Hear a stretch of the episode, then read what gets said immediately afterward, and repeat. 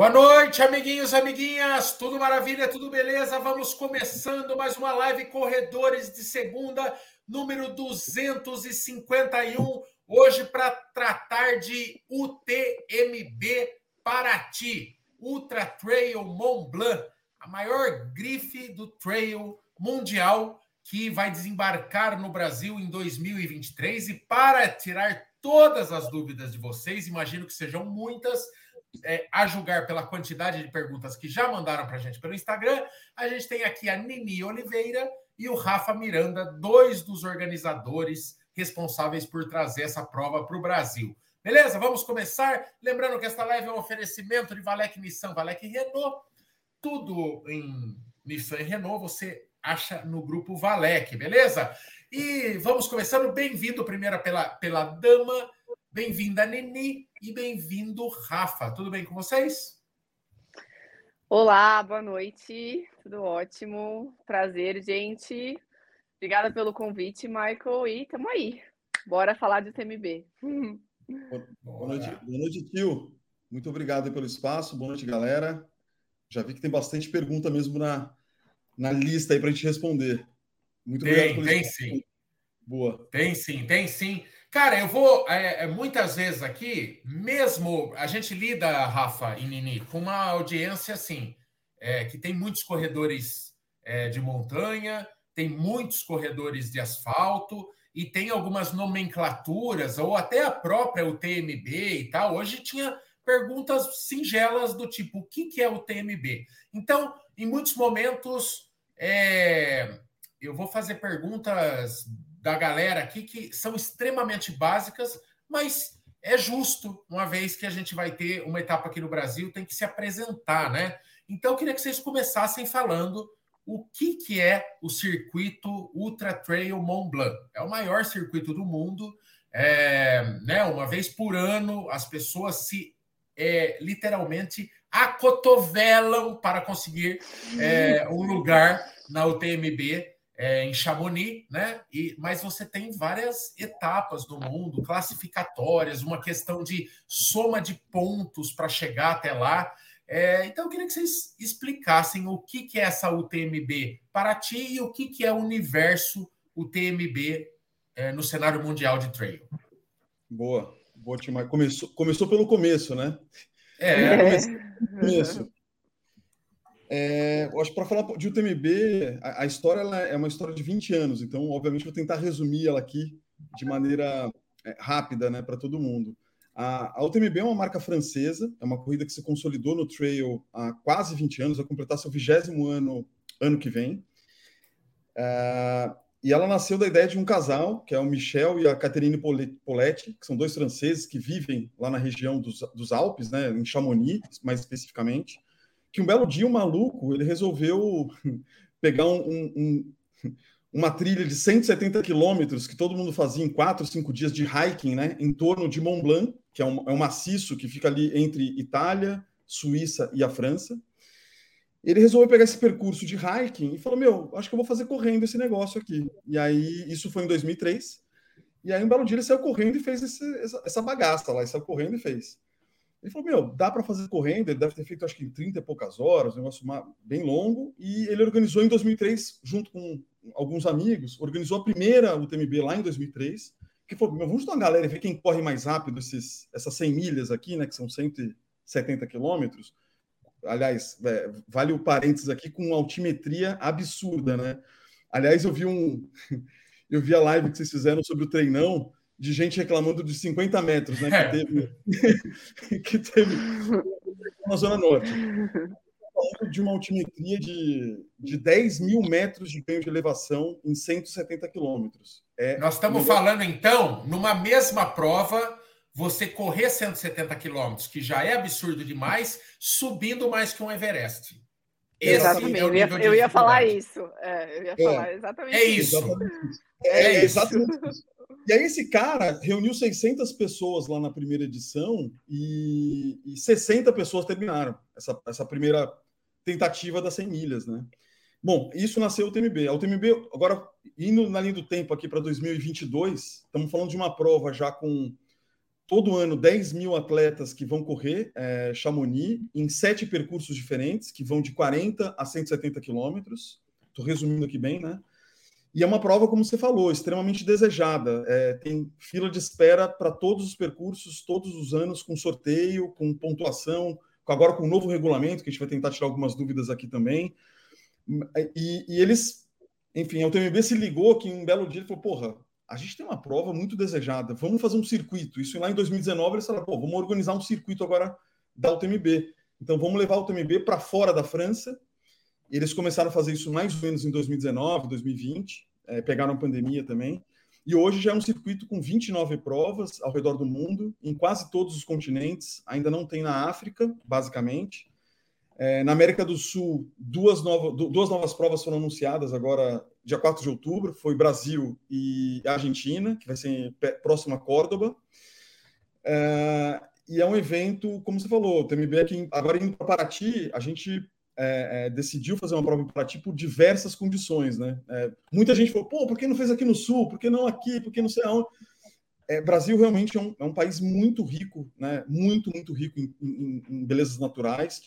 É, para ser o palco dessa prova, teriam várias opções do ponto de vista de, de trilhas e montanhas que a gente tem mas poucos lugares têm estrutura como Paraty e o charme também daqui da cidade, do centro histórico e tal. Por quê?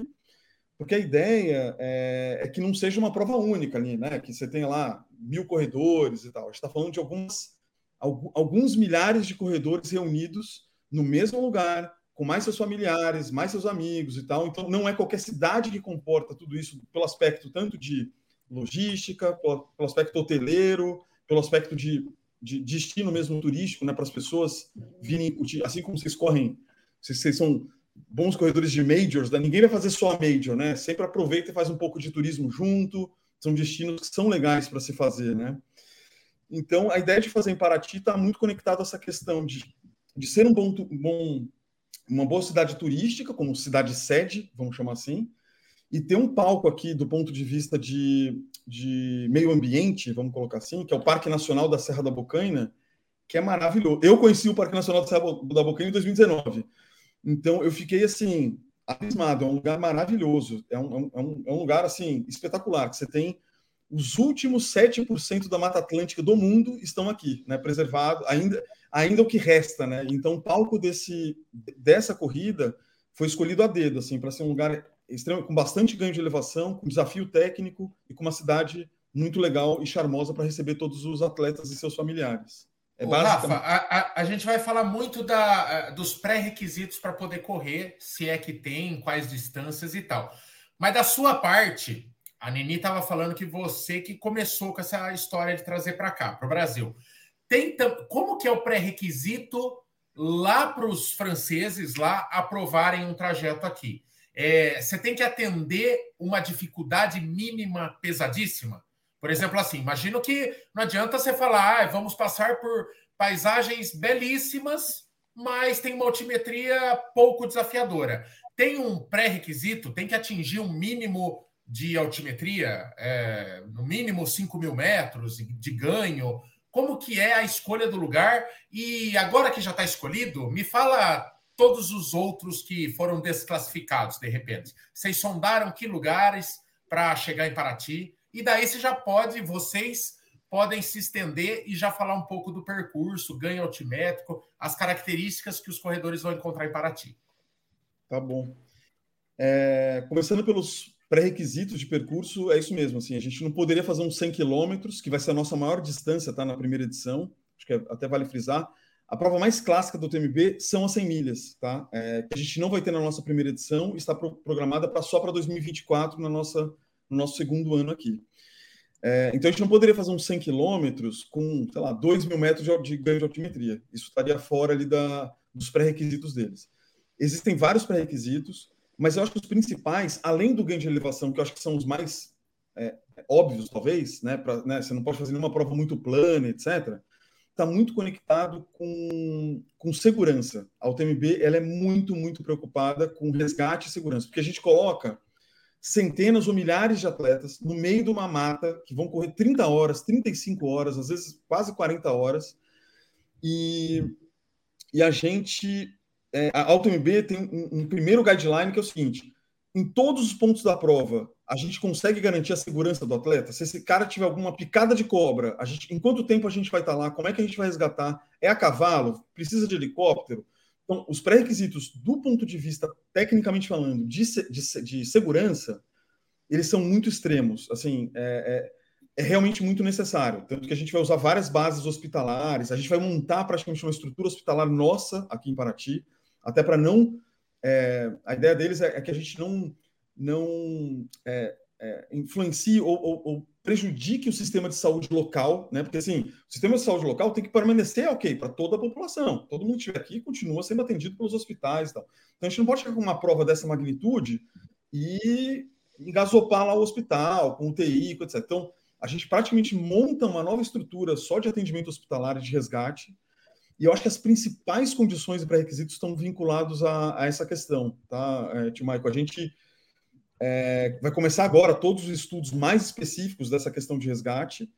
É, então, acho que é basicamente isso. São pré-requisitos de altimetria, sim. A gente não pode fazer uma prova muito plana, tipo 100 quilômetros, 2 mil metros de ganho fora, só para vocês terem uma noção. Não, não seria uma possibilidade, mesmo com paisagens maravilhosas.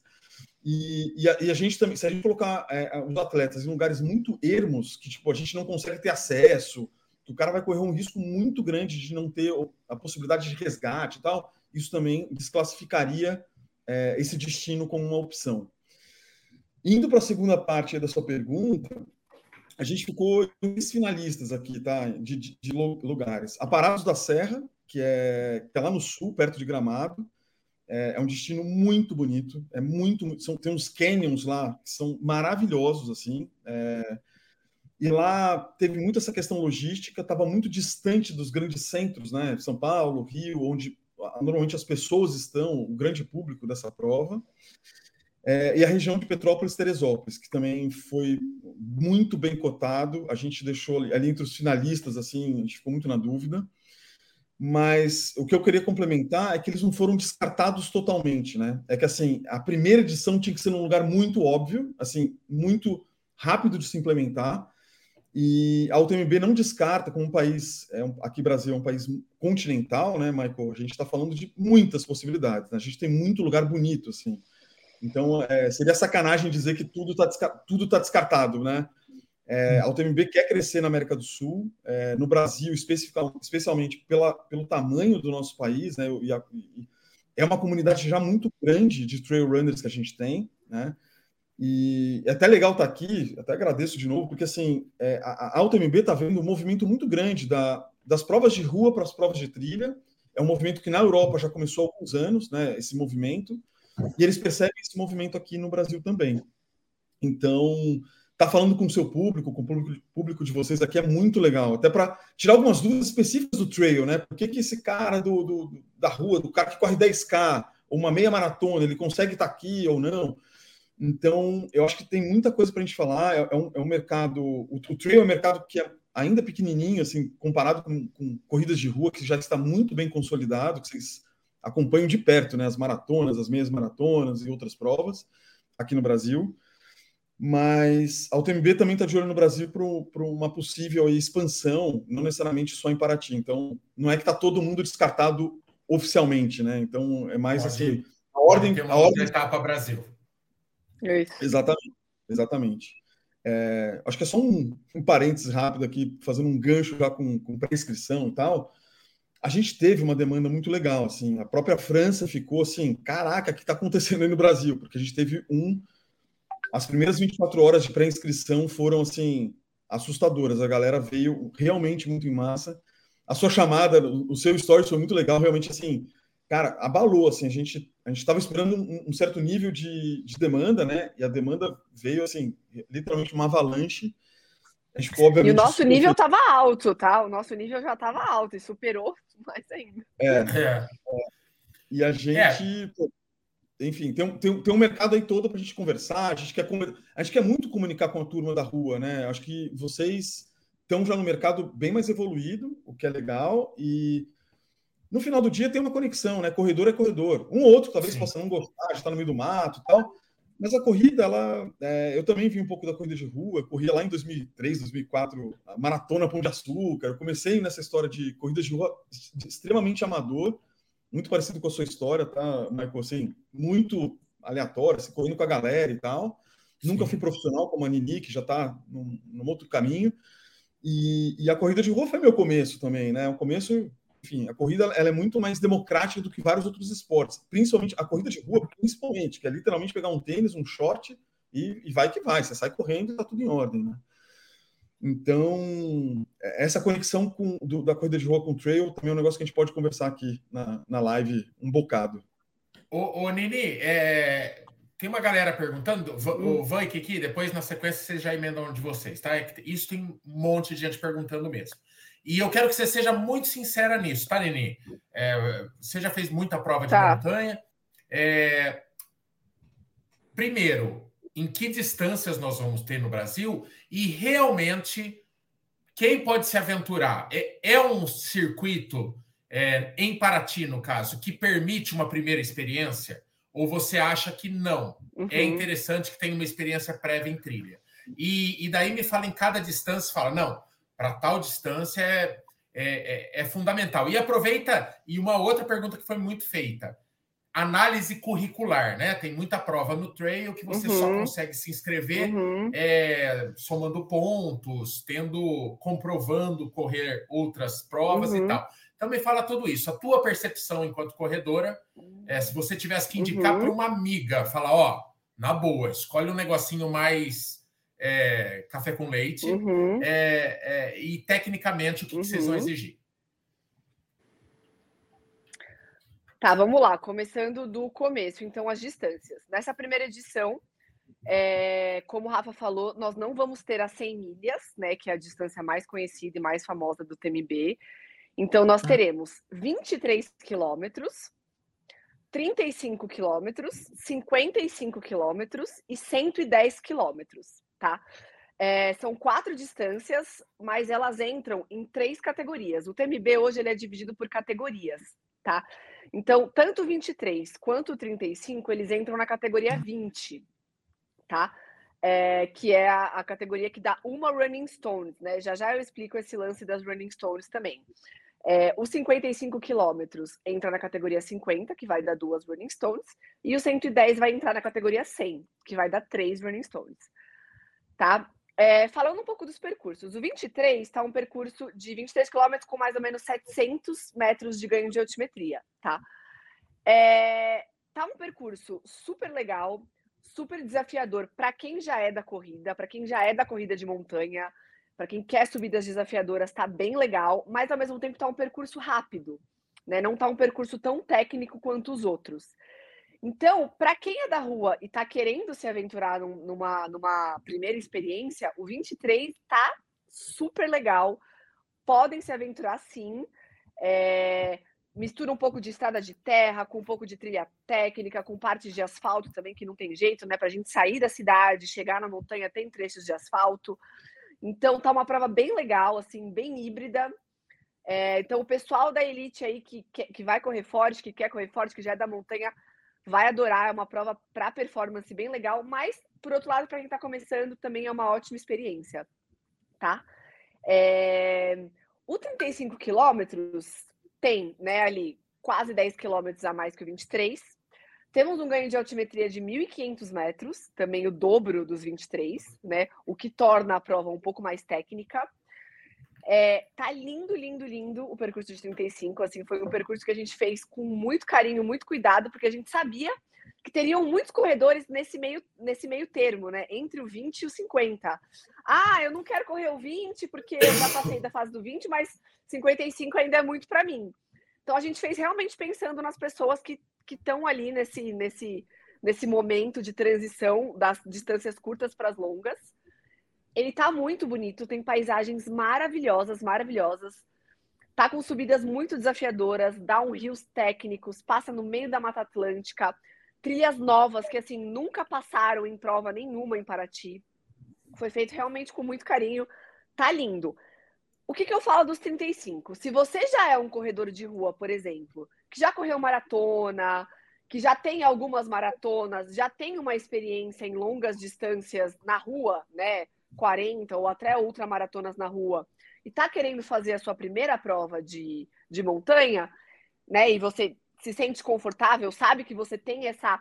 Na montanha, é, Michael, a gente fala muito em horas de prova, né? Então, quem tem essa bagagem de já ter prova de horas, né? De várias horas, três, quatro horas de prova, é, eu acho que também super poderia se aventurar no 35, tá? O 35 não está uma prova absurda, é, não está uma prova fora fora de, de, de noção, assim, para quem. Uh... Só, só para não perder o fio da meada. Ah, uma pessoa que corre uma maratona de asfalto com algum sobe e desce para casa de quatro horas, mais ou menos, ali. Tem muito, muito corredor nessa faixa. Você pode meter uma previsão de uma prova de 35 dessa, mais ou menos em quanto tempo? Eu sei que Posso. isso é, é achismo tá, um pouquinho e tal, mas tá. tem uma previsão, né? É, isso é achismo total, tá? Depende de muitos fatores. Mas, assim, uma pessoa que faz uma casa de quatro horas, uma maratona difícil, é, eu acho que ela faria o 35 por umas seis horas, seis horas e meia, mais ou menos, tá? tá? É mais ou menos isso que a gente que a gente imagina, podendo variar para cima ou para baixo, tá, gente? Varia muito.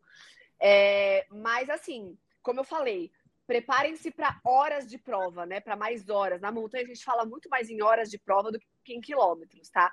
Então, de novo, se você é um corredor da rua que está acostumado a correr horas de prova, né, que tem essa bagagem de volume, sim, eu, eu realmente acredito que você pode se aventurar também nos 35, tá? Pode falar, Rafa. Não, eu, eu só comentar que é, na montanha a gente também não usa pace, né? O pace é uma coisa que não, ah, não, não, não, não existe. É. A gente olha muito mais é. as horas, obviamente, uhum. e, e, muito altimetria e tal. Então, o pace que, que normalmente, né? Vocês acompanham muito, né? Ah, tô lá para pace de 4,40, 5 minutos. A gente não tem muito isso na, na montanha também. Certo, certo. É, a montanha, a gente brinca que a montanha ensina os corredores a desapegar de pace. Né? Sabe o pace para postar no Instagram? Esquece o pace para postar no Instagram. Porque você não vai conseguir fazer o seu super treino, é, a sua super prova com um pace super baixo, porque a montanha realmente é, é outra coisa. Então, esses são os 23 e os 35, tá? Ambas as provas dão uma Running Stones. É, ambas as provas são qualifier pro OCC, que é a prova de 50 quilômetros em Chamonix, tá? Então, por exemplo, sendo finisher do 23 e do 35, você tem o qualifier e tem uma Running Stones, ou seja, você está apto a entrar no sorteio para correr o OCC em Chamonix, que são 55 quilômetros lá, tá? Então, o 23 e o 35 são portas de entrada muito legais para o pessoal da rua. O pessoal das curtas distâncias da rua, tá? É, eu, de verdade, como atleta, como treinadora também, recomendo assim: conversem com o treinador de vocês. É, tem um ano para treinar, tá? A prova é só em setembro do ano que vem, né? Um pouquinho menos de um ano, mas assim, tem tempo. É, se você já é um corredor que faz 10, 15 na rua, por exemplo, se você fizer um, um ciclo legal, dá sim para se aventurar nos 23, tá? O 23 é uma prova bem legal, tá? Bem acessível. É... Agora vamos para o 55. A gente chega no 55 já nas ultras, né? E aí o buraco é um pouquinho mais embaixo, tá? O nosso 55 tá um 55 com aproximadamente 3.200 metros de altimetria acumulada, tá? É... Para o pessoal aí que é da montanha, sabe que é uma altimetria considerável para essa distância. O 55, ele tá maravilhoso, com vistas maravilhosas, trechos é, super pouco explorados dentro do Parque Nacional. Assim, as pessoas vão passar por trilhas que pouquíssimos corredores da história de Paraty passaram. É, tem uma subida muito, muito, muito desafiadora que chama Subida do Taquari. Depois o Rafa quiser falar um pouquinho mais dela.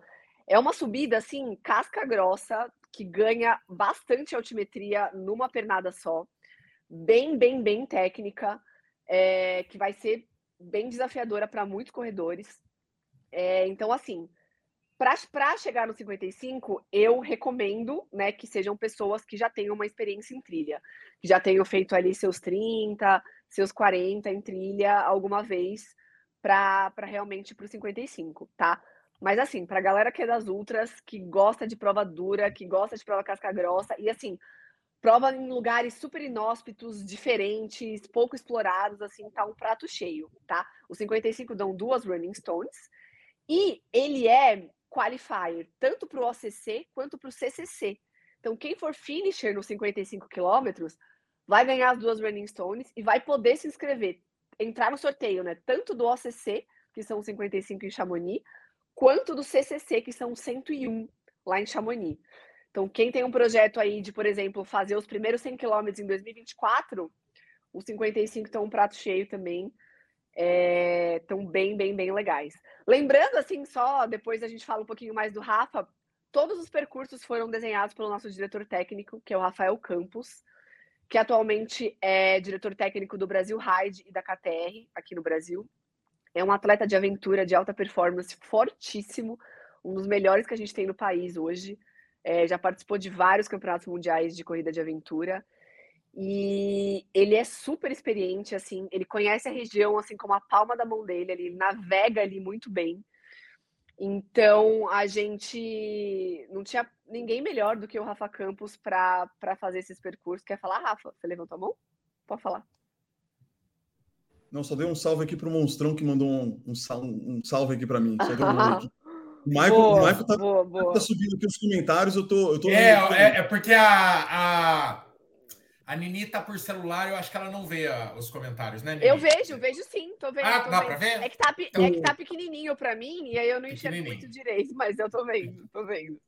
Ô, ô Nini, o pessoal tá. Já, é, o Milton tá perguntando se essa subida do Taquari é a que vai pra Cachoeira da Melancia. Passa do lado, Rafa essa pode falar melhor. Passa do lado, essa mesmo.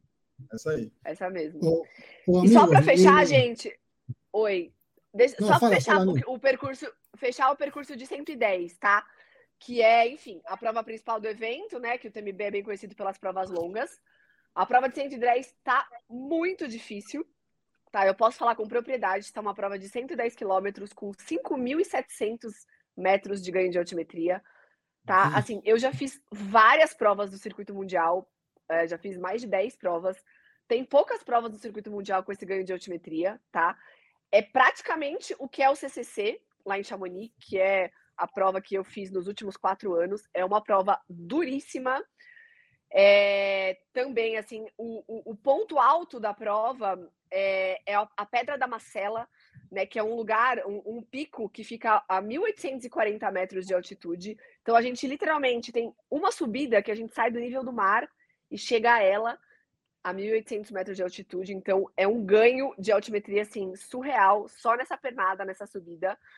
Uma vista surreal, maravilhosa. A gente colocou a largada da prova para a maioria dos corredores passar lá de dia, ter a vista desse pico que é maravilhosa. Mas, enfim, alguns corredores talvez passem a noite nela. Mas, assim, galera dos 110 quilômetros, é... sim, a gente, né, eu recomendo que sejam corredores experientes, que já tenham feito ultras de 50, 60, talvez até um pouco mais, 70, 80 quilômetros, porque está realmente uma prova bem desafiadora. É uma prova que vai ter muita variação de clima, então vocês vão largar com. É, ou, largar não, porque vai largar à noite, né? Mas, por exemplo, ah, vai largar à noite com 10 graus. Durante o dia vai bater 30. Para alguns que vão passar a madrugada correndo, talvez chegue até a zero lá em cima durante a madrugada, sabe? Então, é uma variação de clima bem, bem né, diferente para nós brasileiros que não temos isso com muita frequência. É, então é uma prova bem, bem, bem técnica. Então eu recomendo realmente que sejam para pessoas mais experientes. Essa, é, é, essa, essa, esse lance da inscrição, é, ele é subjetivo ou tem uma análise curricular? Eu preciso ter é. corrido uma prova de 70 quilômetros no mínimo 12 meses antes? Tem alguma coisa nesse, nesse sentido? Tá. Hoje, pelas regras atuais do TMB, todas as provas do circuito deles, eles têm alguns pré-requisitos, tá? Porém, é, estão sendo abertas algumas exceções, porque, como a regra mudou recentemente, é, hoje o TMB está trabalhando em cima de de, índice, de, um, de um índice, né, de um ranking que chama UTMB Index. Hoje nós ainda temos poucas provas no Brasil associadas ao TMB Index, que dão essas provas qualifier que a gente chama. Tá? Então, se na primeira edição a gente fosse muito rigoroso e fosse cumprir a regra assim certinho, é, poucos corredores do Brasil teriam acesso às nossas provas, tá?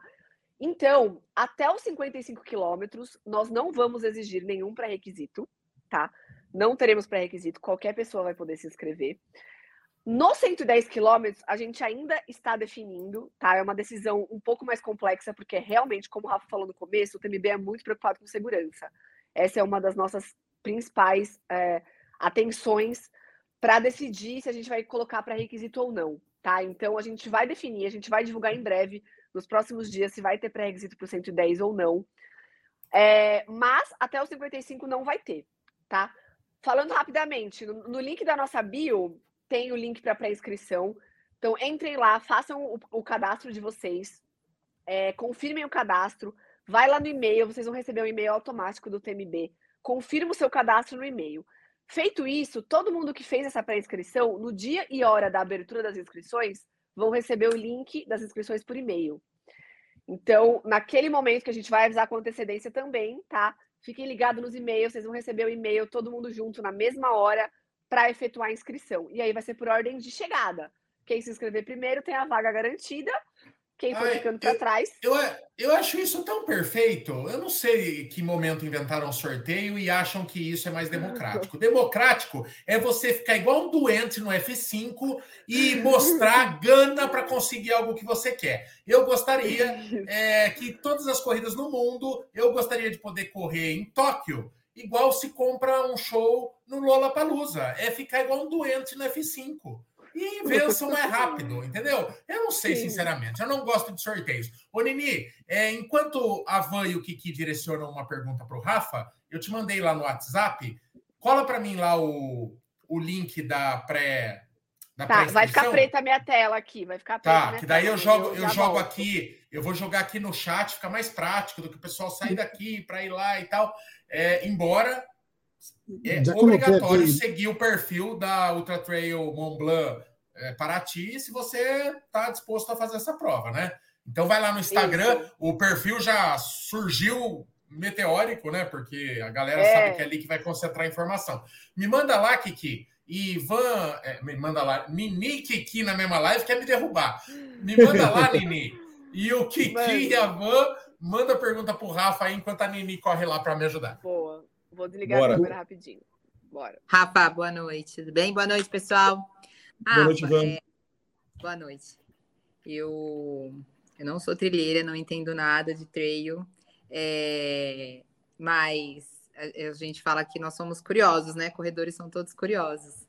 E até falo pro, pro pessoal, eu sou meia Nutella, tenho um pouco de medo de treino, porque eu falo que meu pé nunca dá conta de terrenos muito, muito, instáveis, mas tudo, tudo isso é muito treino, né? Mas por falar em, em terreno, em falar em, em percurso, é, eu, o, como é que funciona esses 110 quilômetros, né? É, ele é um vai e vem, ah, eu vou 50 quilômetros e volto 50, a largada e a chegada são nos mesmos pontos, ou seja, eu vou fazer um circuito, um, um retorno em determinado tempo e vou voltar para aquele mesmo lugar que eu larguei, ou são pontos diferentes. É, e se tem tempo de corte em algum desses quilômetros aí? Legal, não, boa pergunta. Isso é, já é bem boa pergunta, porque tem muito a ver com trail mesmo. É, todas as provas elas largam e chegam no centro histórico de Paraty. Foi uma das coisas que a gente conseguiu fazer aqui com a prefeitura e também quando os franceses chegaram aqui, viram o centro histórico, aquele charme do centro histórico, eu falei, meu, tem que ser, o palco tem que ser aqui, tá? Então a gente fez todas as provas largando e chegando aqui no, no centro histórico. Aliás, eu estou em Paraty, tá? Só para vocês saberem. Então, é, então, as provas elas são um looping, tá? Então elas não, não são ida e volta, elas são sempre uma, uma volta assim que você é, não passa nos mesmos lugares da ida e na volta. Então você tem é um looping completo. Uh, isso para os quatro percursos. E, e, também nos quatro percursos, Van, a gente é, tem, tem tempo de corte em alguns pontos de controle, que a gente chama, né, que são os PCs. Então, mais ou menos, se eu pegar a prova de 100 km, a gente vai ter mais ou menos uns 10 a 12 postos de controle. A gente também está definindo esse, esses postos, que são postos que variam, tá, Van? Tem postos que são bem simples, que é bem controle mesmo, que a gente vai só é, ler o BIB, ler, ler o numeral do, do atleta, e ter uma aguinha, e tem postos muito mais complexos que vai ter quase que uma UTI montada lá para resgate, etc., que vai estar bem distante, com comida quente, com outros tipos de, de serviço, vamos dizer assim, para o atleta. É, em alguns desses postos de controle, Ivan, tem, tem um tempo de corte sim, que também está muito conectado à, à, segurança da prova, né? Porque a gente sabe se, por exemplo, o cara de 100 quilômetros, se o cara chegou no quilômetro 30 depois de um determinado tempo, esse cara não vai conseguir completar os 100 quilômetros, sabe? Ele entra numa zona de risco, vamos dizer assim, é. que fica complicado. Então, é, vão, ter, ter, vão ter cortes, é, principalmente nas distâncias longas, tá? Tanto os 50 como 100 mas no 20 e 50, no 20 e 35 quilômetros, são do, os dois percursos é, menores, eles também têm é, cortes ali para fazer esses controles. É, é, é visando a segurança do atleta, sabe? É, só para tirar aquela, os atletas que podem entrar numa zona de risco do meio para frente da prova. É basicamente isso. Legal. O, o Rafa, ah, Rafa, tá. desculpa, Van, vai falar? Imagina. Manda, Kiki. Não. Oh, Rafa, bom, duas coisas. Já fiz, já fiz a pré-inscrição, ok? Já, já está pronto. Mais, mais Boa. Eh, outra coisa, qual é a quantidade de corredores que estão planejando ter nas, nas diferentes distâncias? Tá. A gente está terminando, vou dar um número genérico aqui, porque não está fechado, mas o número total de atletas é, originalmente a gente começou em 2 mil atletas, a gente está mirando agora entre 2 mil e 3 mil corredores para todos os quatro percursos, tá? E a gente fez um, uma pesquisa no Instagram e também que nos surpreendeu, que foi bem legal, porque a gente postou assim, ah, que, é, na pré-inscrição você percebeu que você não escolhe a sua distância, né? Então a gente ficou sem saber é, é, qual que é a distância que os atletas queriam. E a gente acabou fazendo uma pesquisa no Instagram e, para nossa surpresa, a queridinha da galera foi o 55K. Foi assim, ela bombou num nível absurdo. Assim. Foi uma prova que eu acho que vai estar com muita gente. A gente vai a gente está até rebalanceando algumas distâncias exatamente por isso. Mas diferente das corridas de rua, que, que a gente tem uma certa dificuldade em ter muito atleta nos 100 km, por exemplo. A gente não consegue fazer, ah, ao invés de, sei lá, 400 atletas, agora tem 600. É, assim, uhum. É, é, é, cuidar de 600 atletas é diferente de cuidar de 400, por exemplo, né? Nos 100 quilômetros, que é uma é. distância. É uma prova que a gente está mirando. Deixa eu pegar minha colinha aqui. Mas a gente está mirando só para vocês terem uma noção, assim, que o primeiro colocado vai fazer em 12 horas esses 100 quilômetros. O primeiro, o campeão, o cara que vai vir, o elite, o elite dessa prova, talvez faça em 12 horas. E o último colocado perto de 28 horas, para vocês terem ideia. Então, assim, é uma prova muito É muito extensa. tempo. É. É, é, fica um tempo muito grande e, e, e, assim, incrementar 100 atletas não é simples, né? Isso que eu estou querendo dizer aqui. Mas a gente está balanceando essa história de número de atletas por percurso. A gente não tem esses números ainda. É, uma, é, um, é um dos to-dos que a gente tem aqui para fechar e, e fazer abertura de inscrição, que deve acontecer na primeira quinzena de dezembro, até já para respondendo algumas dúvidas também sobre data de abertura. E mas voltando na questão da, da demanda, assim, a demanda foi muito legal. A França ficou surpresa, a gente também estava esperando um número muito mais baixo, né? Porque a gente tinha toda aquela ansiedade de quantos, quantas pessoas iam se interessar por esse tipo de prova. É, eu lembrei de vocês do treinão, né? Vocês estavam esperando 200, mas podiam colocar 400 lá no treinão, né? E a, e a, e a demanda vai. Uhum. Mas é, eu ouvi você falando, o, o Michael, exatamente isso, assim. Você mandou super bem, assim. Você falou, meu, a gente não vai para 300, a gente quer testar. O, o do, é o primeiro treinão. Você não vai fazer um treinão, né? É assim, vocês programaram para um negócio de 200. Então, para a gente é mais ou menos parecido. Assim, a gente estava mirando 2 mil, 2 mil e pouco, e a gente não quer dar aquele salto muito grande, porque a gente quer ficar aqui 10 anos, que é o contrato mínimo que a gente tem com a França. Uhum, então, assim, uhum. a gente vai ter outros, outras edições, se Deus quiser, aqui em Paraty, sempre no mês de setembro, e aqui em Paraty também. É, então, a gente está meio que sendo cauteloso também um pouco nesse aspecto, sabe? Para para fazer uma edição legal, sabe? Fazer exatamente aquele. Para ser um negócio bacana, sem muito perrengue, sem muito estresse de, de, evento, como vocês colocaram, né? Qualquer evento é um evento. Tem aquelas. O cara chegou, a banda veio, não sei o quê.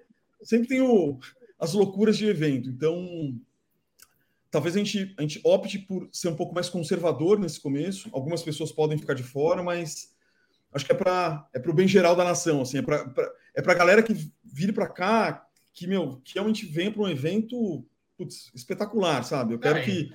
Quem não eu quero que vocês vai ficar, vai ficar pilhado, né? Vai ficar pilhado e vai tentar uhum. de novo. Acontece com outras provas, né? Não, não, não, não assim... prova não pode ser coração de mãe, né? Enfiando a todo custo visando ganhar e depois desguarnecer, né? A gente já viu uns cases desastrosos nesse sentido, né? De querer Sim. É, organizador. E, e, lembrando assim que é, se a gente colocar 3 mil atletas em Paraty, nós já seremos a maior prova da história do Brasil, com certeza. Trail, né? Muito longe de, é, de trail, exato. Muito longe de qualquer uma outra. Então, é um desafio bem grande. E a nossa preocupação é com segurança nesse primeiro ano. Então, a gente adoraria fazer um evento enorme para, sei lá, 5 mil atletas, agradar todo mundo, mas realmente a gente precisa ter essa consciência nesse primeiro evento. Ô, Nini, ah. eu, eu queria que você falasse, e novamente, Nini, com base na tua experiência, que já fez Chamonix e tal, que você falasse é, sobre respeito à prova e à, e à natureza e tudo isso. É, pelo seguinte, nós estamos falando de condições extremas, né?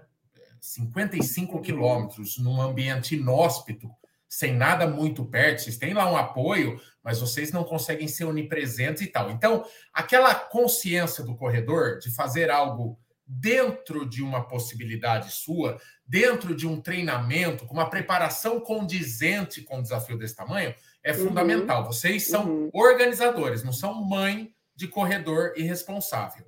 E a gente, uma vez que trata com um ambiente duro, que é a natureza, você uhum. lida com coisas imprevisíveis. A gente tem casos de mortes na Mont Blanc, é, em Chamonix, uhum em outras provas trail pelo mundo, a gente, em, em, em, provas até tidas muito mais como comerciais, por exemplo, eu participei de um desafio 28 praias que um cara morreu um pouco na minha frente ali, uhum, o negócio uhum, tudo bem, vai no, uhum. de coração, mas talvez ele foi um desafio acima, né, do que ele era capaz de suportar naquele momento. Então, assim, queria que você explicasse é, é, montanha, é, é, eu costumo falar, uma prova vai, talvez de é, esses 25 aí, talvez sejam muito mais exigentes que qualquer 42 em asfalto. Então, eu queria que você falasse assim, para as pessoas realmente não darem o passo maior do que a perna. Uma coisa é você jogar lá na frente uma meta, ter um tempo de se preparar, outra é você fazer algo além das suas possibilidades. E só para em uma linha colocar uma experiência pessoal, eu é, adiei é, um, Iron Man, um meio Ironman que eu tinha para 2022, porque eu jurava que eu podia morrer no meio da raia da USP, porque eu não vi, me via nadando 1.900 metros. Então, tem que ter essa consciência o corredor, e eu queria que você jogasse muito a real. Sim. Sim. Sim, com certeza. É, eu sou atleta e treinadora e, e eu sempre falo assim, as longas distâncias elas são muito desejadas por muitas pessoas, né? O pessoal ela é a queridinha, até assim, na, na corrida de rua, né? O sonho dos corredores de rua é, é fazer maratona, mas eu sempre falo que, cara, a paciência é a, é a maior virtude que um corredor pode ter, né? Então, gente, não pulem etapas, não queiram dar um passo maior que a perna. É... Como o Rafa falou, a gente espera estar aqui em Paraty por muitos anos, então vocês terão chance de correr com certeza a nossa prova. É, o trail está crescendo muito no, no Brasil. E assim como as provas de rua, comecem pelo começo, tá? Tenham sempre a orientação de um profissional de educação física, sempre. Se puder ter uma equipe multidisciplinar com você, melhor ainda, fisioterapeuta, nutricionista, médico, com certeza. Nossa prova, assim como todas as provas de trail costumam ter, e é uma regra básica, né, do Mont Blanc também, teremos exigência de atestado médico recente, então, todos os corredores que vão para as longas distâncias, principalmente, já podem se preparando, porque nós vamos exigir isso. Isso é inegociável, tá, para o TMB. Eles têm também uma série de, de pré-requisitos médicos que a gente tem que seguir. Como o Rafa falou, a gente vai ter que ter uma unidade hospitalar nossa própria. É, então, sim, por um lado que é, nós convidamos todos os corredores de rua que têm vontade de começar no trail, que, que têm vontade de fiar, de, de sair um pouco da rua, ir para a montanha, é, e nós somos os maiores incentivadores disso, eu também tenho que falar que sim, tenham consciência, tenham calma. De novo, falem sempre com o treinador de vocês. O treinador de vocês sempre vai falar para vocês a real, gente. Se vocês estão querendo fazer loucura ou não, ou se vocês têm condição.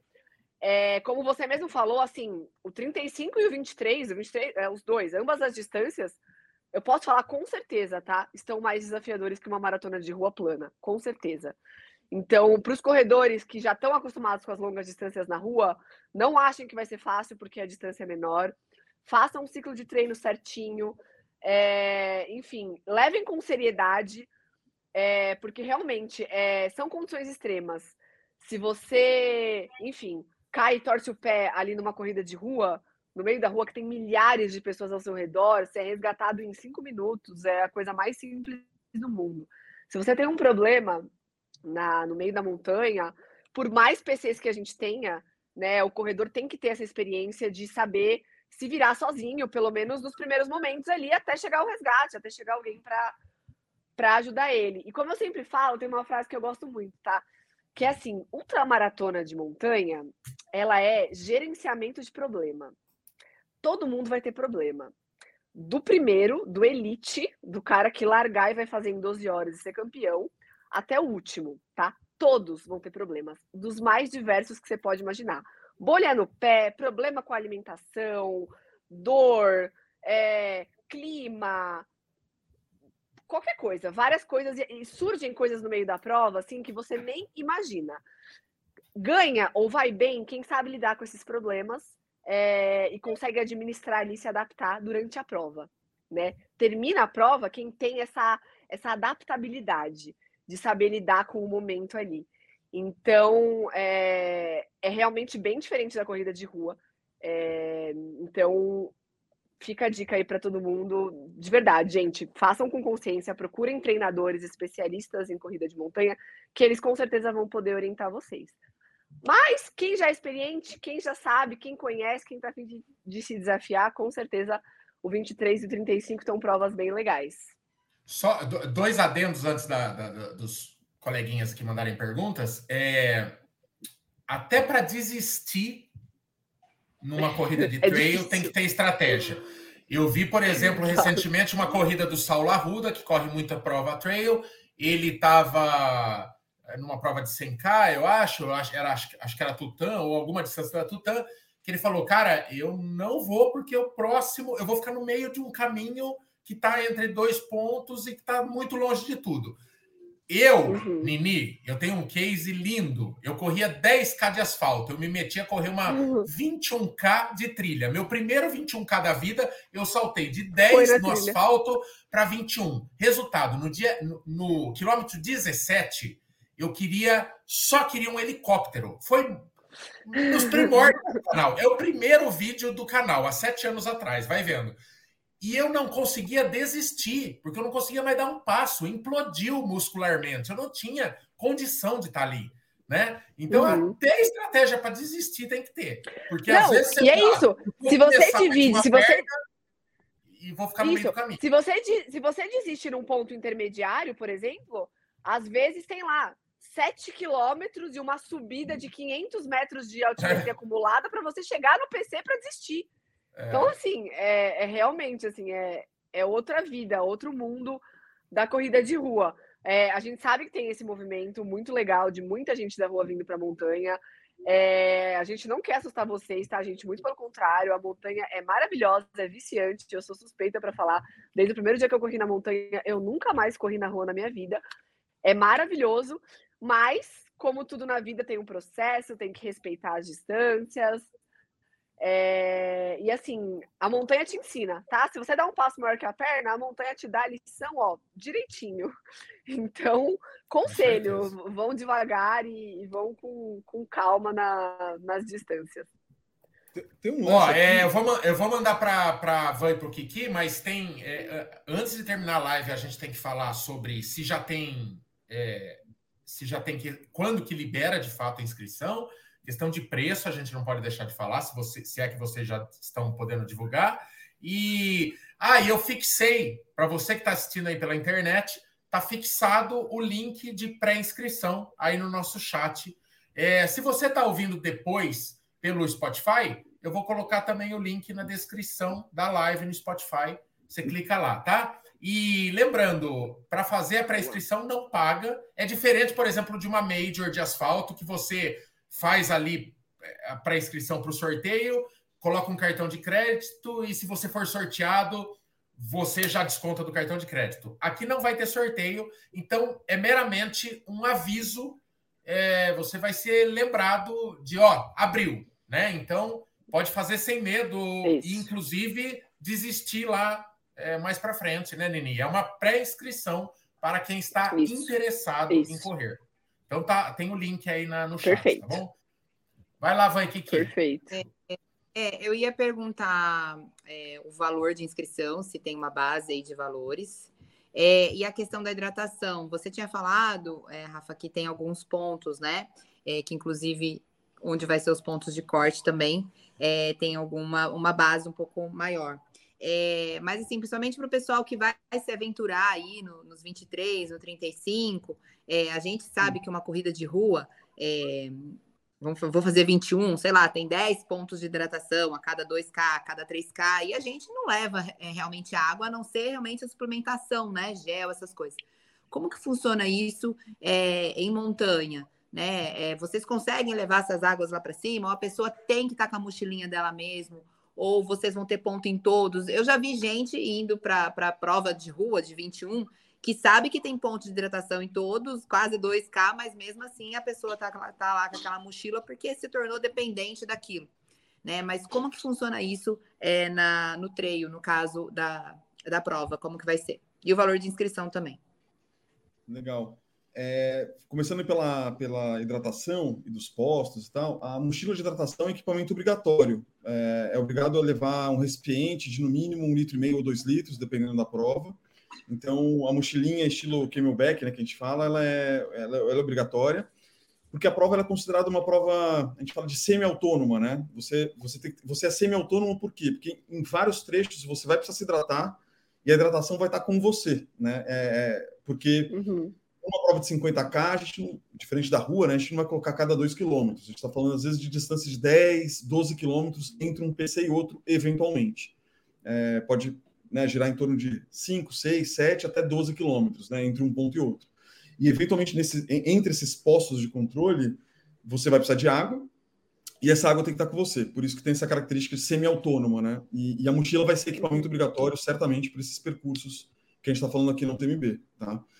É, é, desculpa, o Kiki, você, Kiki falou alguma coisa? Não, não sei se eu. Não. Ah, não? Não, beleza. E ele, tem, preço... ele, ele, ele, ele, tem espasmos, Rafa. Ele é idoso, ele tem alguns espasmos, mas às vezes não é nada. Considere. Só, só se sacaninho porque ele é argentino, né? Ou não, é Rafa, pelo amor de Deus. Você acha que a gente ia permitir um argentino trabalhando na firma? Brincando. Caraca. São muito legais. Mas ele é venezuelano. Alô, Venezuela! Ah, eu não sabia. Bem-vindo, bem-vindo, Venezuela. Pô, temos Meu representantes Deus. venezuelanos aqui. Tem muitos pré-inscritos venezuelanos, aliás, inclusive. Você tem? Opa. É, uhum, verdade. Ah, só falando antes de responder do preço para a van, na pré-inscrição, uma curiosidade bem legal para vocês. A gente teve 18% estrangeiros, né, da, da, de todo mundo que se pré-inscreveu, né, o que é um, um, um, um número alto para o que a gente estava esperando de mais de 25 nacionalidades diferentes. Então, uhum. de todos os continentes do mundo. Então, todos então os continentes. É, foi bem legal. Poder da marca, né? É, vai ser uma prova, vai ser uma prova realmente internacional. É, voltando uhum. para o preço da, da, da, dos percursos, a gente não fechou os preços, vou tentar dar umas diretrizes aqui do que a gente já pode falar. A gente, bom, como você, acho que você, Michael, comentou um pouco sobre preço de prova em alguma live que eu estava assistindo. E realmente, provas de trail, ela é, elas são mais caras do que as provas de rua, né? É, por vários motivos que vocês já, já sabem quais são, né? A logística para se organizar, você tem toda essa questão de segurança. É uma prova muito mais longa, né? Ela, a gente vai começar essa prova na sexta e terminar no domingo, né? É, tipo assim, são vários dias com um staff totalmente no ar, 24, 24 por, por três dias ali, é, trabalhando para garantir todo o evento, a segurança do evento. É, Saindo disso, o que eu posso falar? A gente vai estar tá com preços bem competitivos comparado com as provas nacionais. A UTMB ela já solicitou para a gente, e a nossa discussão agora com eles, eles não querem ser é, taxados de, de, uma marca cara e etc. Então a gente vai vir com preço mais barato do que várias provas aqui do Brasil. Né? Então, Isso vai ser bem interessante, de trail, né? Obviamente. Ô, Rafa, só é, é, vocês criam o preço de acordo com o que se acredita ser uhum. razoável para o Brasil? Ou segue uma tabela como acontece com o Ironman, que é, são X dólares para tal distância e não importa em que parte do mundo? Não, a gente cria o nosso preço baseado no mercado local. A única coisa que vai acontecer, que a gente não conseguiu para a primeira edição, até foi uma dúvida de uma outra live que a gente participou, os preços vão ser baseados em reais, no sentido assim, a, a precificação é em reais. Então, assim, a gente vai estar tá competitivo com algumas provas de trail do Brasil. A gente vai estar mais barato que algumas provas do Brasil. É, só que a gente vai, a cobrança vai ser em dólar. Então, só vou chutar um valor aqui. Imagina que a gente quer cobrar 500 reais de uma prova. A gente não vai conseguir colocar nesta primeira edição 500 reais, mas a gente vai colocar, sei lá, 97 dólares. Entendeu? Tipo assim, vai ser o equivalente em dólares, é, mas se você fizer a conversão, uhum. reais, a gente é mais barato todo mundo. Então a cobrança deve vir em dólares mesmo, é, mas na conversão a gente vai estar mais barato com algumas provas aqui do, do Brasil de Trail que a gente está acompanhando. E Não vai ter cartão internacional, nada. Vai ser um site a tá- local. a gente está tá vendo. Esse é um detalhe bem técnico que a pessoa cobrou. A gente não tem essa resposta ainda, Michael.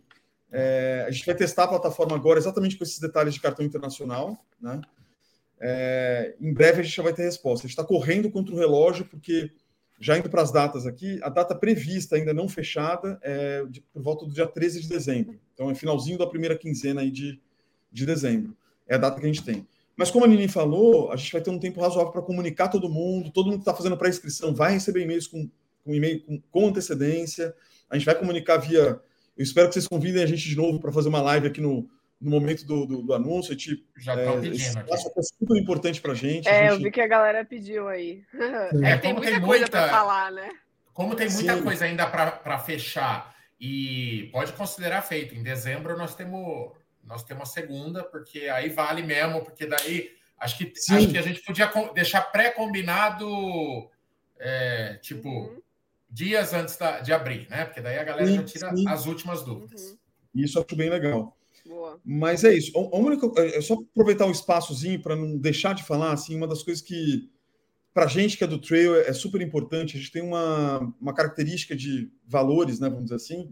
A gente é muito preocupado com o meio ambiente, né? É, talvez seja a primeira linha do contrato que eu assinei lá com eles é, é meio ambiente, a preservação do meio ambiente e tornar o meio ambiente cada vez melhor. Então, para resumir, se eu tivesse que resumir uma única frase, a gente tem um compromisso de deixar o Parque Nacional da Serra da Bocaina melhor de como a gente vai entrar. Então, é, isso envolve uma série de questões, a gente vai ajudar é, diversas, diversas associações, pequenas comunidades, quilombolas, indígenas que vivem na região, de maneira financeira, de maneira de várias formas, tá? Não só com dinheiro e de outras formas também.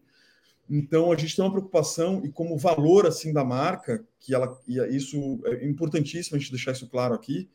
A gente tem um propósito de trazer um impacto ambiental, impacto social e impacto econômico para toda, para toda a comunidade local aqui, pra, tanto para Paraty quanto para o Parque Nacional da Serra da Bocaina, que tem sido tanto a Prefeitura de Paraty quanto o ICMBio, que é quem cuida de todos os parques nacionais do, do Brasil. Né? O ICMBio é o órgão é, é responsável por, é, por cuidar dos parques nacionais estão sendo, sendo extremamente, estão apoiando de, em tudo que eles podem é, esse evento, né? Eles sabem da importância do evento. Só como exemplo aqui, para vocês saberem, hoje o Parque Nacional da Serra da Bocaina não tem uma placa. Se você subir aqui, Mike, vai lá na Pedra da Marcela, cara, você vai morrer no meio da Mata Atlântica, cara. Não tem uma placa para ti que você chega lá.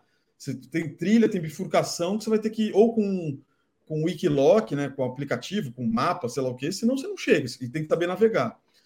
É, uma das coisas que a gente quer fazer é deixar, por exemplo, uma marcação permanente de trilhas no Parque Nacional da Serra da Bocaina, que vai ser um investimento nosso para deixar esse parque para todo todo turista que chegar aqui, que quiser fazer um hiking, um, uma trilha, etc., poder ao, ao, longo do ano inteiro poder fazer um passeio legal, conhecer cachoeiras, conhecer os nossos percursos mesmo. A gente quer fazer uma trilha permanente dos 100 quilômetros para as pessoas fazerem dois, três dias, né? Criar um refúgio, né? Para a pessoa pernoitar no meio da trilha, para poder continuar o percurso no dia seguinte.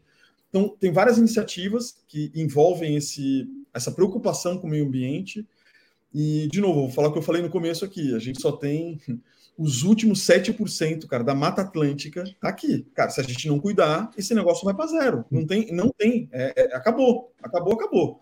E a Mata Atlântica é o maior, a maior concentração de biodiversidade, a maior biodiversidade do Brasil está na Mata Atlântica, uma das maiores.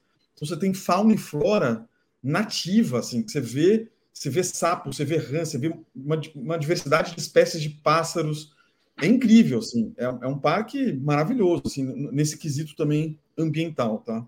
Então, só queria fazer Rafa, essa palhinha. É, e, e, e, eu acho incrível que eu tive a chance de, nesse ano, participar de duas trails muito legal, da Montandu, na, no Costão do Santinho e no Chuaia.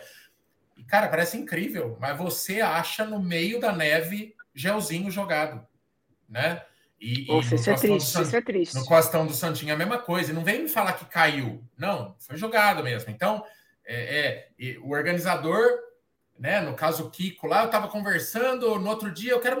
Ô, Kiko, cadê você para me despedir? Não, estou no meio da trilha com a galera limpando a trilha, porque é, tem isso, né? uhum. né? E, e uma outra coisa, primeiro, consciência do corredor, uma outra coisa, a gente viu que essas comunidades, essas pessoas, o corredor vai, aproveita e sai fora. Mas tem gente lá que depende dessas reservas, né? A gente viu, por exemplo, uhum. é, a, o desafio das praias não acontecendo recentemente por intervenção de comunidades locais. Então, o, o que a prova, o que uma organizadora vai e o legado que ela deixa para aquilo, você pode ter certeza que vai ser fundamental para ter uma segunda edição, por exemplo, né? Senão a coisa empaca mesmo hoje em dia. Tem mil pessoas para não acontecer uma prova dessa. Então, o organizador tem que ser uhum. cirúrgico em ir amarrando tudo com todos os, os os públicos né, de uma prova, né? não é só o corredor, né?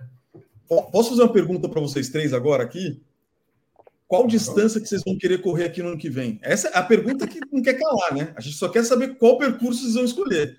A gente eu já escolhi.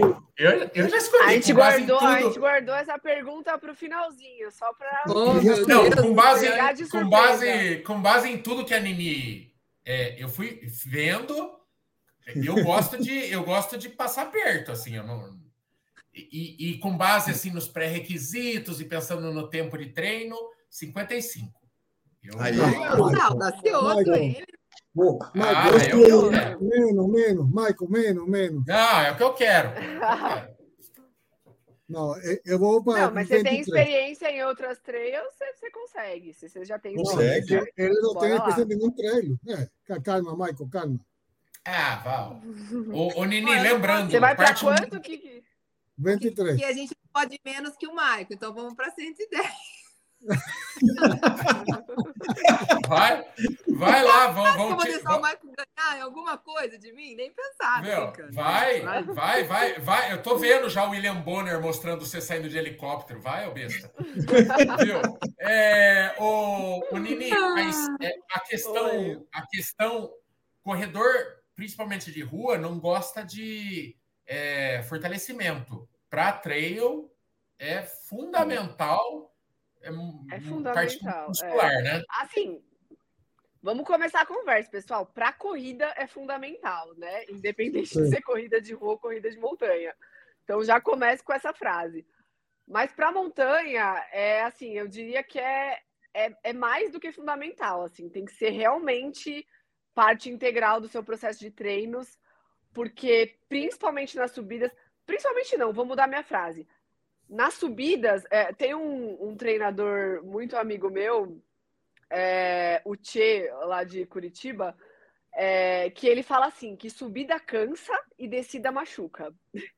Então, muscularmente, você tem que estar preparado para a subida que vai te cansar e para descida que machuca entre aspas, né, a sua fibra muscular ali de uma forma bem diferente que a subida, né? Então, é, gente, é essencial quem quer correr montanha, coloca assim na sua vida no mínimo duas vezes por semana treino de força, é essencial. Para prevenir lesão, com certeza não preciso nem falar, mas para para te dar condição de aproveitar a prova, sabe? Senão você vai ficar tão cansado e tão acabado que você não aproveita a prova. Você vai ficar com muita dor, você vai ficar muito cansado, o desgaste é muito grande, muitas horas de prova. No outro dia, então, você vai estar acabado. Então esteja muscularmente preparado. A montanha realmente exige que vocês estejam realmente muscularmente preparados. Tá? De novo, é. fale com o treinador de vocês, mas incorporem isso na vida, sério, de verdade. O Kiki, o Kiki vai de 35, é isso, Kiki? Não, não, não, 23, esqueça aí. Vai. Ah, não, não. O, o, o, Kiki, peraí, 23, o Kiki 23 não pode. Você, não, vocês, é, é, 23 tá, não é opção. Vocês só podem escolher entre não pode. 50 e 100. Vamos, pois vamos. Não, já, já que, Rafa, Rafa, convido.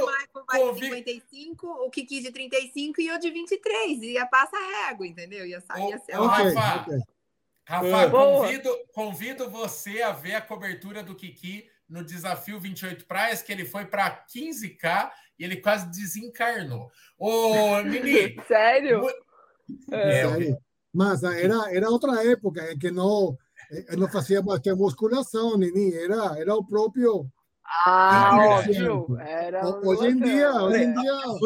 A Van já respondeu? Não, o que que tá com 35? Cara, 28, já... o 28 praias, o 28 praias tem um agravante que é correr na areia, né? Nós passaremos por praias também, tem trechos de praia na nossa prova, mas assim, não é tanto, né? Não vai ter, tem muito mais Ô, montanha do que praia. Isso é, eu até fui pegar no meu armário aqui, ó. Eu quero até mostrar grande, ó.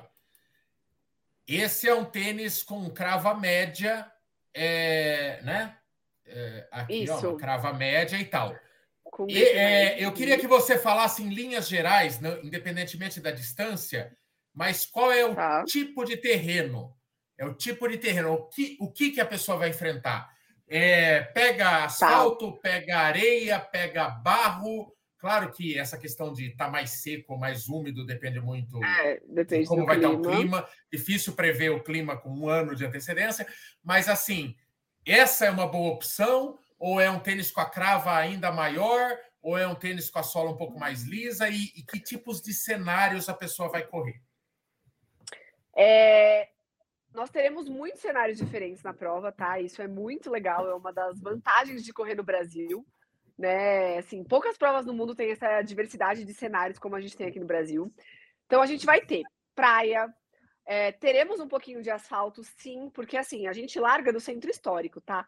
Só para sair do centro histórico e chegar na trilha são 3 quilômetros. Então, obrigatoriamente, para sair e para chegar no centro histórico, a gente vai ter esse trechinho de asfalto, tá? Talvez alguma alça ou outra, alguma junçãozinha ou outra de trilha também tenha alguns pequenos trechos de asfalto, tá? Mas majoritariamente é, trilhas, é, estradas de terra, single tracks, tá? Aquelas trilhas single track, para quem não sabe, né? O pessoal mais da rua que talvez não seja familiarizado com esse termo, são aquelas trilhas bem estreitas que geralmente passa um corredor só, né? A gente chama de single track, é uma trilha bem estreita mesmo. É, vamos passar bastante por Mata Atlântica, né? Dentro do Parque Nacional, principalmente as distâncias de, de, de 55 e 100. É, 55 e 100, a gente vai passar também por campos de altitude, tá? Que são aqueles, aquela paisagem. É, os 110 quilômetros ele chega até a região de Cunha, né? Não sei se vocês conhecem ali um pouco a região de Paraty. Isso. A hum. cidade de Cunha ali, que é bem alta, né? Ali é um típico campo de altitude, né? Que são aqueles campos, né, verdinhos, é, tudo acima de mil metros de, de altimetria, de, de altitude, tá? É, então, só para fazer um, um, um, paralelo, assim, talvez para quem não saiba exatamente o que é o campo de altitude, é tipo que tem em Campos do Jordão, por exemplo, é mais ou menos aquilo, tá? Então a gente sai de nível do mar, é, trilhas, estradas de terra, single tracks, é, campos de altitude, é, as subidas e as descidas têm partes bem técnicas, tá? Quando eu digo técnica, gente, é pedra, é raiz, é, se chover vai ter barro, é, trechos escorregadios. Então, o tênis é, tem que ser um tênis de gripe médio para cima, tá? É, não quero inventar, principalmente as longas distâncias, de correr com tênis de rua não façam hum. isso, tá? Porque realmente é, não vai dar conta, tá? Pode falar, Rafa. Não, aproveitar. Eu recebi aqui no WhatsApp alguém que perguntou, é, é, o Marcelo Sampaio. Ele fez duas perguntas, vou tentar responder rapidinho aqui. Que é, ele, ele falou, pô, ele acha que a prova de 50K com mais de 3 mil de altimetria seria interessante ter prova qualificatória anterior, né? Só para falar aqui, Marcelo, esse ponto a gente discutiu bastante é, internamente E o que a gente vai fazer, até uma, faz parte da resposta que eu dei para a Van aqui. A gente vai controlar essa segurança pelos, pelos horários de corte, né?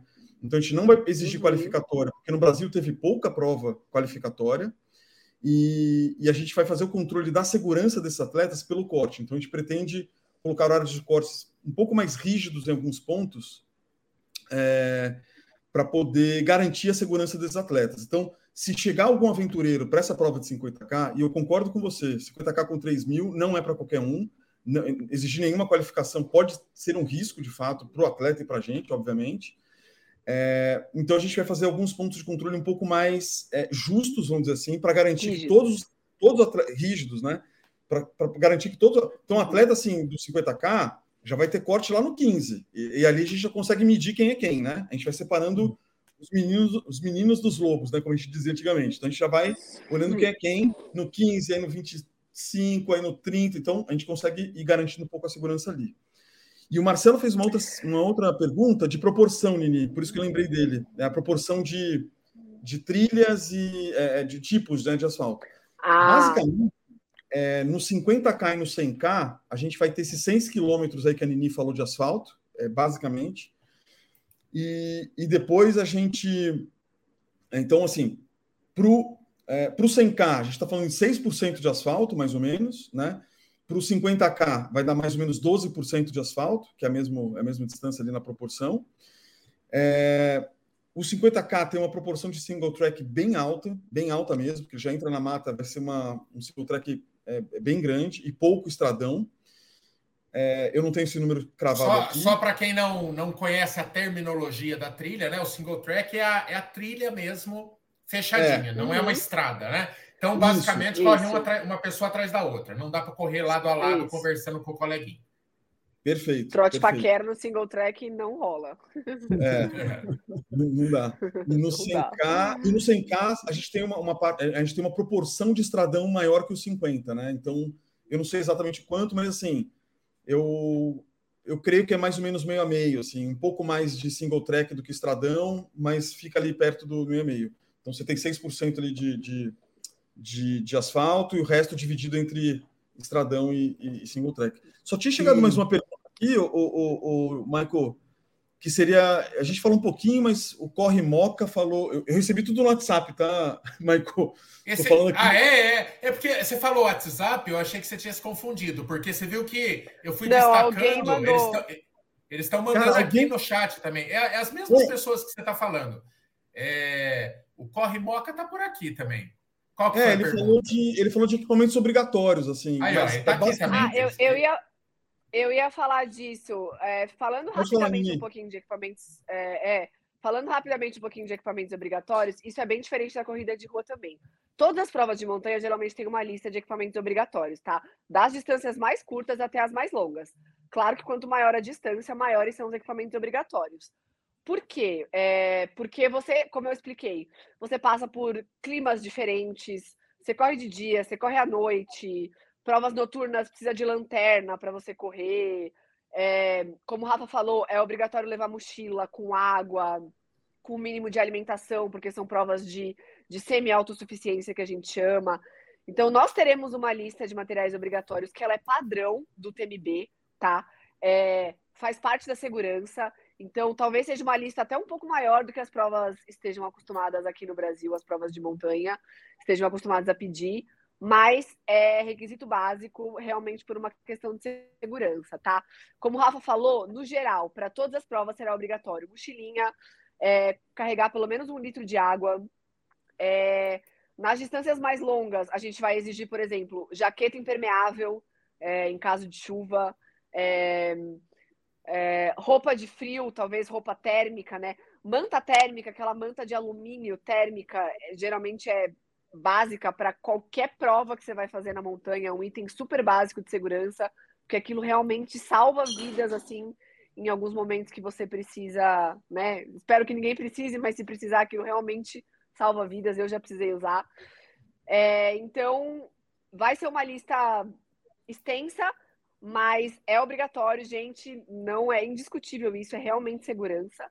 É, a gente vai divulgar isso também mais perto da prova, mas também assim, não vai ser nada fora do que já, já existe mais ou menos ali no, no mundo da corrida de montanha. Os corredores de rua talvez estranhem um pouco, mas faz parte da segurança.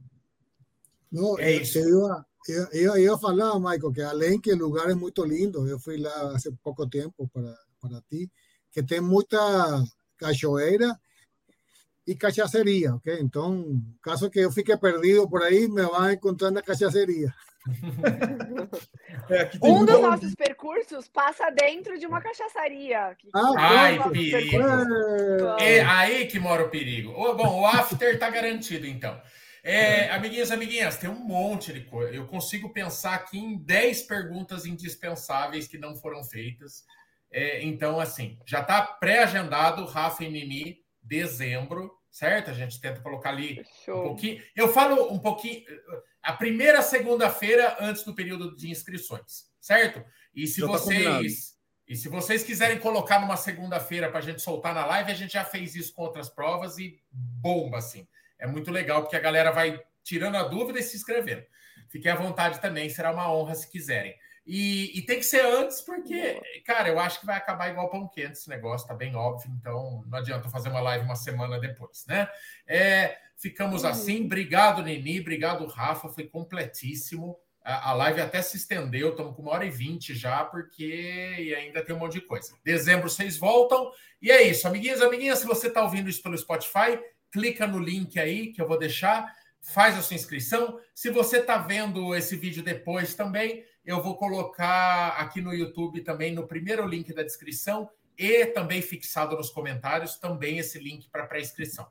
Beleza? Muito obrigado. É, Nini e Rafa, é, 30 segundos para cada um se despedir para a gente passar a régua. Gente, obrigada pelo convite. Ficamos assim, em dezembro a gente volta para falar. Dezembro já vão ter várias coisas mais claras. Já vai ter regulamento de atletas de elite também, que eu sei que muita gente de elite quer saber qual vai ser o pré-requisito tal, para a galera se inscrever. Fiquem tranquilos. É, qualquer dúvida, qualquer coisa, entre no nosso Instagram, manda mensagem lá, a gente está respondendo todo mundo com o maior prazer.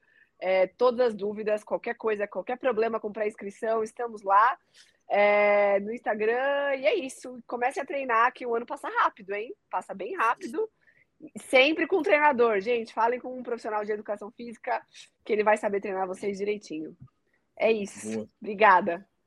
Maico, Kiki, Ivan, putz, muito obrigado pelo espaço. Estou super feliz de poder compartilhar com vocês que estão aí no, na luta, liderando putz, um mercado maravilhoso que é o mercado de corrida. Esporte é a coisa que a gente tem em comum e, putz, isso, quem é apaixonado é apaixonado, né? Aquela coisa eu sei que vocês têm essa história que é, eu acho que é comum aqui entre nós cinco, então é um super prazer estar é, tá aqui com vocês, dividindo esse projeto, que é um projeto que acho que vai mudar o cenário de trail no Brasil.